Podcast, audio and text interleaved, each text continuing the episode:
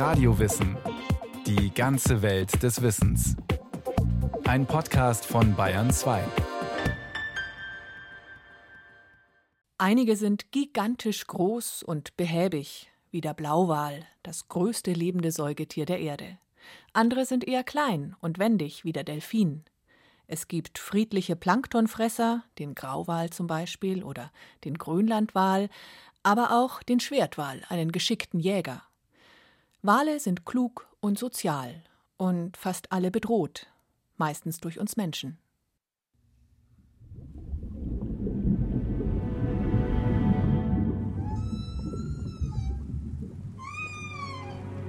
Walgesang. Schon immer faszinierten die geheimnisvollen Gesänge die Menschen. Sie regten ihre Fantasie an und ließen unzählige Mythen von Meerjungfrauen und Seeungeheuern entstehen. Die ersten Seefahrer hörten die Stimmen der Wale unter Deck durch die hölzernen Bordwände. Tatsächlich aber haben Wale einmal an Land gelebt und sind mit den Flusspferden verwandt. Vor rund 50 Millionen Jahren passten sich ihre behuften Vorfahren nach und nach an den Lebensraum Wasser an. Von ihrem früheren Leben an Land behielten die Wale aber noch viele Merkmale, sagt Elke Burkhardt, Meeresbiologin am Bremerhavener Alfred Wegener Institut für Polar- und Meeresforschung AWI. Die wichtigsten davon sind vielleicht, dass sie eine gleich warme Körpertemperatur haben, wie wir Menschen auch, dass sie Lungen besitzen, was bedeutet, sie müssen an die Wasseroberfläche kommen, um äh, Sauerstoff zu atmen. Sie haben eine Wirbelsäule. Sie gebären ihre Jungen lebend und betreiben auch Brutpflege. Das heißt, sie kümmern sich in der Aufzucht um ihre Jungtiere und lassen sie nicht allein, wie das zum Beispiel bei vielen Fischarten in der Regel ist. Denn Wale sind Säugetiere, die ihr Leben komplett an ein Dasein im Wasser angepasst haben. Ihr Lebenselement Wasser überträgt auch ihre faszinierende Kommunikation mit verschiedensten Tönen in unterschiedlichen Frequenzen. Doch singen Wale wirklich? Die Meeresbiologin Ilse van Opseland am AWI ist auf Wahlkommunikation spezialisiert. Wahlgesang ist wirklich Gesang und Gesang definiert sich biologisch so, dass es eine strukturierte Wiederholung von unterschiedlichen Strophen eigentlich ist. Also man sieht wirklich diese wiederholende Muster da drin und wenn die da sind, dann qualifiziert es eben als Gesang.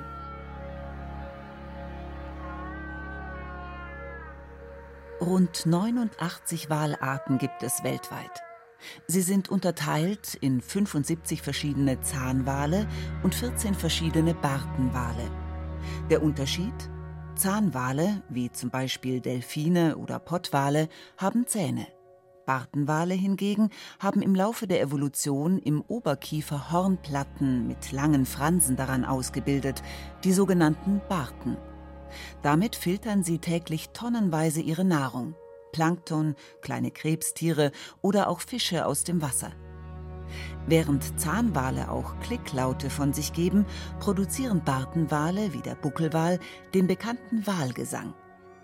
Ilse van Opseland und ihre Kollegen belauschen seit Jahren mit Unterwasserstationen die Wale in der Antarktis. Die Bartenwalarten sind die antarktische Blauwale, Finnwale, antarktische Zwergwale und Buckelwale. Und dann haben wir noch die Zahnwale, da hören wir Orcas und Pottwale. Insgesamt 20 Mikrofone haben die Forscher unter der Wasseroberfläche installiert. Die Lauschstationen sind an Ankersteinen und Leinen bis in Wassertiefen von 1500 Metern befestigt, auch unter dem Schelfeis, das sich vom antarktischen Festland wie ein riesiger Gletscher auf das Meer hinausschiebt. Die Forscher wollen herausfinden, welche Wale sich wann und wo in der Antarktis aufhalten. Die Langzeitmessreihe hat sich bereits gelohnt und neue Erkenntnisse über die Wanderrouten des Buckelwals gebracht, sagt Ilse van Opseland. Spannend war bisher eigentlich nur die Vermutung, dass die bis 60 Süd, also nicht praktisch bis in antarktische Gewässer migrieren, da fressen und dann wieder nördlich migrieren zu deren Paarungsgebieten. Wir haben die aber an Palaoa, also das heißt am antarktischen Kontinent, aufgenommen. Am antarktischen Kontinent? Das bedeutet, dass die Buckelwale viel weiter nach Süden wandern als bisher gedacht und sich hier auch wesentlich länger aufhalten. Die Töne erzeugen Wale, um sich unter Wasser zu verständigen, während der Paarungszeit die Weibchen zu beeindrucken und auch um nach Nahrung zu suchen. Einen Ton zu produzieren ist die eine Sache, den Klang in Tiefen von mehreren hundert Meter unter Wasser auch zu hören, ist eine ganz andere. Wie sie die Töne im Wasser wahrnehmen, darüber streiten sich die Forscher bis heute. Ihre Außenohren haben Wale im Laufe der Entwicklung längst abgelegt. Manche meinen, die Wahrnehmung würde durch Vibration über die Unterkiefer geschehen. Wissenschaftler der Universität San Diego hingegen haben mit einer Computersimulation nachgewiesen, dass der Schall durch die Walkehle in das Innenohr gelangt. Der international bekannte Wahlforscher Günther Beermann ist derselben Meinung. Die Wale haben unter dem Schädel große Lufträume. Luftsäcke sagt man dazu. Und diese Luftsäcke haben direkt Anschluss an die Mundöffnung. Er kann also den Schall mit dem Mund aufnehmen, wird dort in die Luftsäcke geleitet und dann zum Mittelohr. Das Mittelohr hat heute noch dasselbe System, wie es als Landtier gehabt hat. Sie haben das nicht geändert. Sie hören nicht wie die Fische, sondern sie hören wie Landtiere.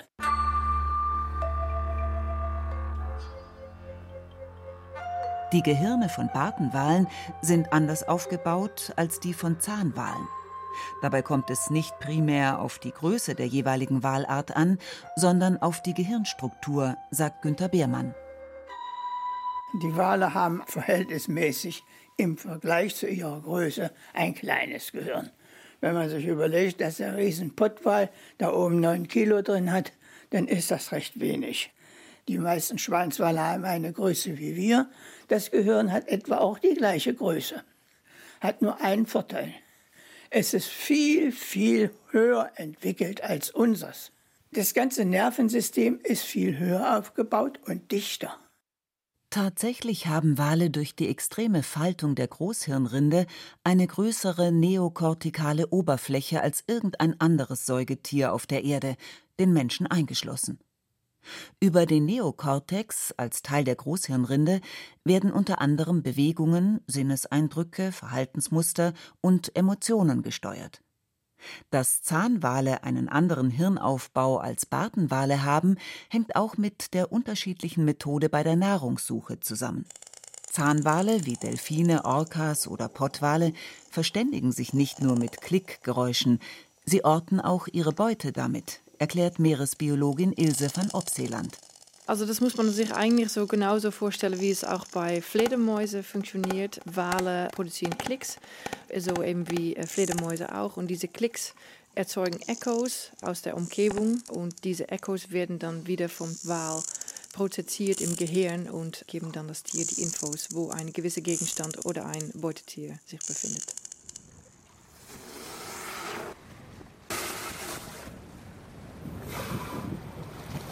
Besonders ihre Atmung mussten Wale an das Leben im Wasser anpassen. Bei jedem Atemzug kann ein Wal rund 90 Prozent seines Lungenvolumens austauschen. Bei Landsäugetieren sind das rund 15 Prozent. Dabei wird der Sauerstoff nicht nur in der Lunge und im Blut gespeichert, sondern auch in der Muskulatur. So können zum Beispiel Pottwale rund 90 Minuten tauchen, um ihre Lieblingsbeute Tintenfische auch noch in 3000 Metern Tiefe zu jagen. Ihr perfekt angepasstes Luftmanagement ermöglicht Buckelwalen sogar unter Wasser ohne Atempause zu singen, sagt Günter Beermann. Die Buckelwale singen in großer Tiefe und langzeitig versucht das mal eine halbe Stunde zu machen. Wo soll die Luft herkommen beim Menschen? Die Luft geht weg. Bei den Walen nicht. Bei den Walen geht sie von der Lunge in den Kehlsack rein und von dem Kehlsack zurück. Und so können sie singen ununterbrochen eine halbe Stunde. Trotzdem aber müssen alle Wale irgendwann zum Luftholen auftauchen. Der dabei ausgestoßene feuchte Luftschwall, auch Blas genannt, ist weithin sichtbar und wurde ihnen fast zum Verhängnis. denn Walfänger konnten die großen Meeressäuger dadurch leicht finden, harpunieren und töten. Seit 1986 ist der Walfang durch die Absprachen der Internationalen Walfangkommission und ihrer rund 80 Mitgliedstaaten weltweit verboten. Trotzdem fangen Staaten wie Japan oder auch Norwegen immer noch Wale aus kommerziellen Gründen.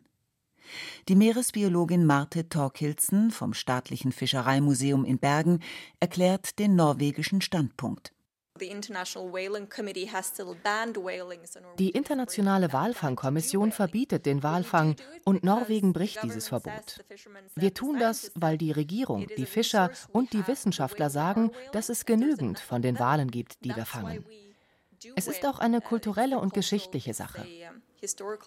In Südnorwegen ist der Walfang nicht so verbreitet, aber in Nordnorwegen wird mehr Wal gefangen und auch gegessen.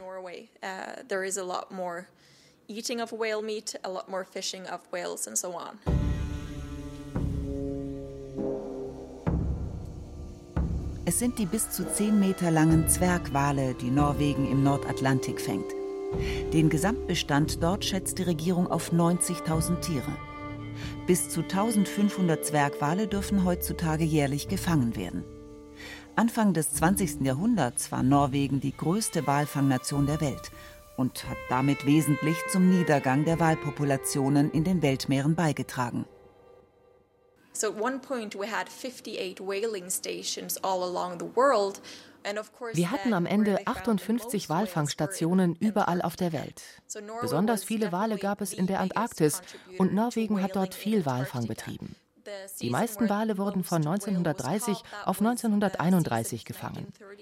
Es wurden allein 30.000 Blauwale getötet. Das beinhaltet nicht all die anderen gefangenen Walarten. Aber es waren allein 30.000 Blauwale.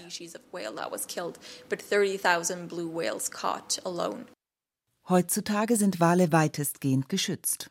Selbst Länder wie Chile, wo Walfang ein wichtiger Wirtschaftsfaktor war, haben sich der Entscheidung der Internationalen Walfangkommission angeschlossen.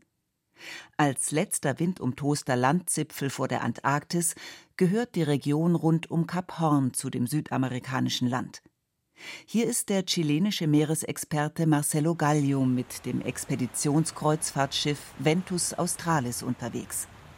Er steht am Bug und hält nach Walen Ausschau.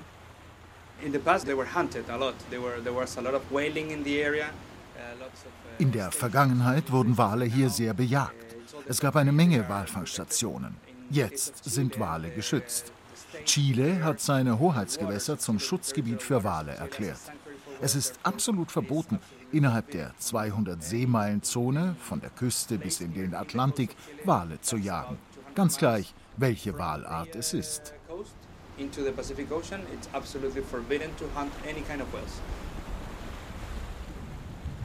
Wenn Wale wandern, legen sie unglaublich weite Strecken zurück.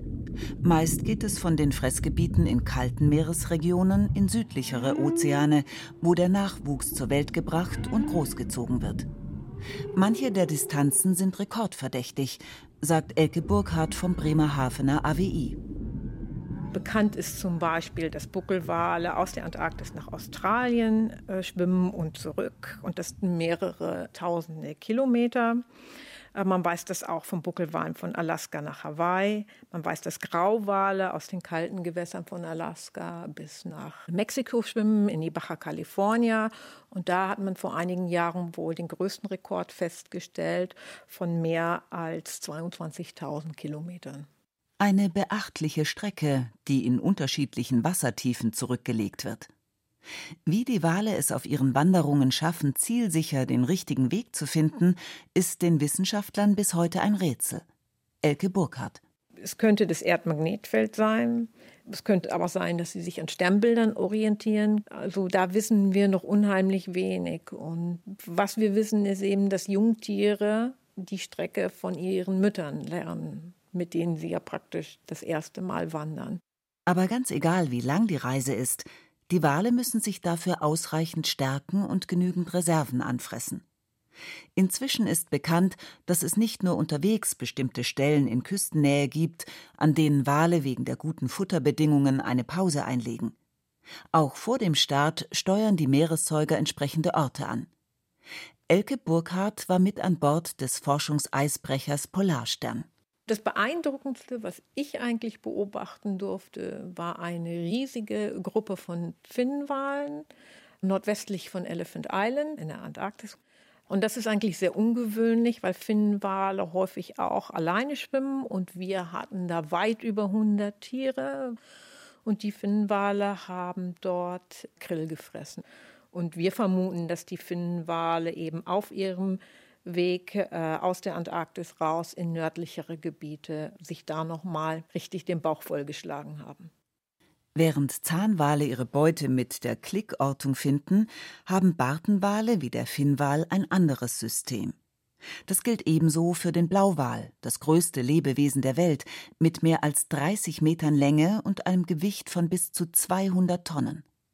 Auch er filtert seine Nahrung mit den Barten aus dem Wasser und muss täglich mehrere Tonnen an Beutetieren fressen. Doch wie macht er das? Die Antwort ist so einfach wie erstaunlich. Bartenwale verschließen ihre Nase unter Wasser und riechen trotzdem ihre Beute.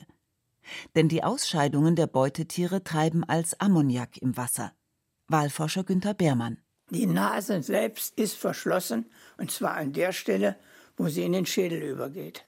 Davor haben wir aber eine Nasenröhre, und da sind die Geruchssinne drin. Und diese Felder können Sie offen lassen. Der Geruch, den Sie mit den Riechfeldern aufnehmen, wird über den Trigeminusnerv ins Gehirn geleitet. Bei uns wird der Geruchssinn über den Riechnerv ins Gehirn geleitet. Das ist der große Unterschied. Während Bartenwale oft allein schwimmen, bilden Zahnwale größere Gruppen und Familien, die sogenannten Walschulen. Das schützt sie nicht nur besser vor möglichen Feinden wie den Schwertwalen, sie wechseln sich auch bei unterschiedlichen Aufgaben ab. So passen Pottwalweibchen auf das Junge eines anderen Weibchens auf, während dieses auf Jagd geht und in die Tiefe abtaucht. Ein ausgeprägtes Sozialverhalten, das Walen auch zum Verhängnis werden kann. Zum Beispiel bei den sogenannten Walstrandungen. Die Ursachen dafür sind bis heute nicht ganz geklärt, könnten aber mit dem Sozialverhalten zu tun haben, sagt Günter Beermann. Ein Einzelgänger stirbt und sucht flaches Wasser aus, was nicht bewegt ist, wo man Ruhe hat. Liegt dann im flachen Wasser. dann läuft das Wasser weg und dann ist er tot, dann ist er gestrandet. Das kann auch passieren, wenn er eine Familie hat. Dann ist die ganze Familie bei ihm und bleibt so lange bei ihm, wie er lebt. Das ist auch ein Zeichen, wie hoch das Sozial, der Zusammenhalt der Wale ist. Dass untereinander sich helfen. Doch nicht alle Wale sind Strandungskandidaten. Der Grönlandwal zum Beispiel. Der bis zu 18 Meter lange Einzelgänger wandert nicht durch die Weltmeere. Er bleibt sein Leben lang in der Kälte des eisbedeckten arktischen Ozeans auf der Nordhalbkugel.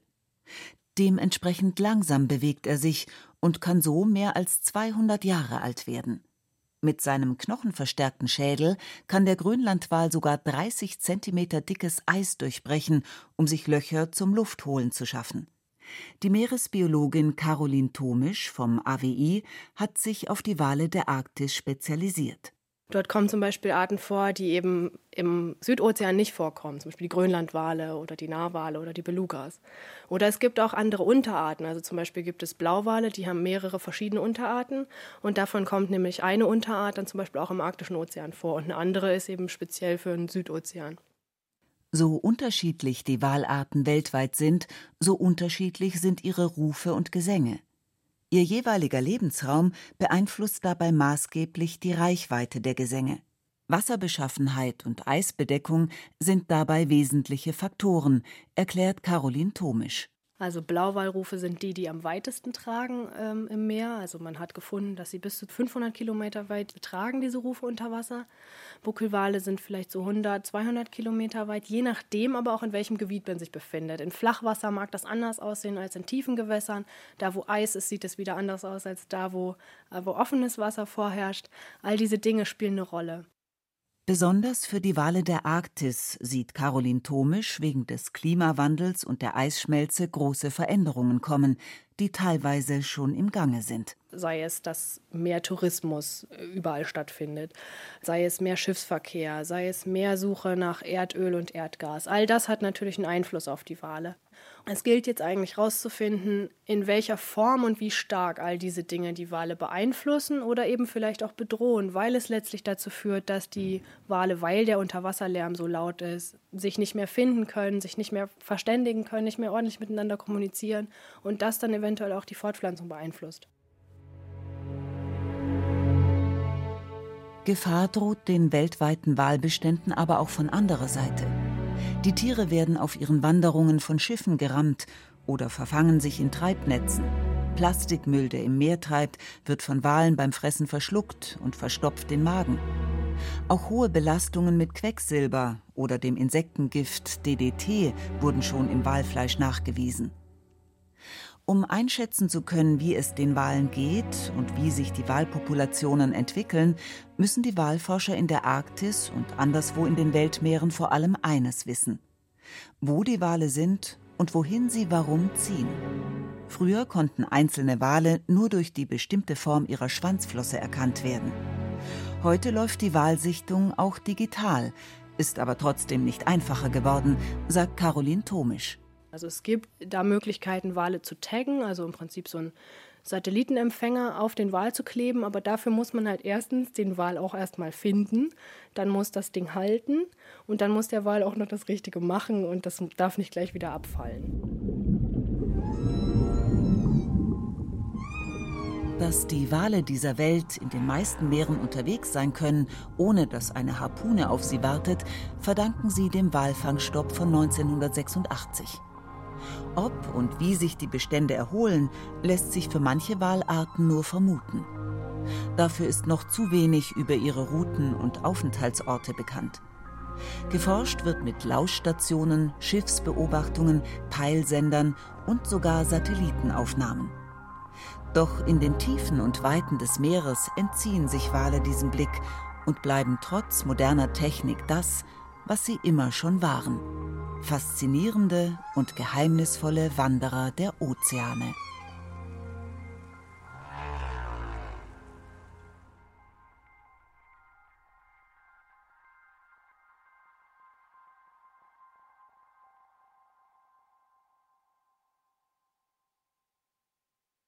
Das war Radio Wissen, ein Podcast von Bayern 2.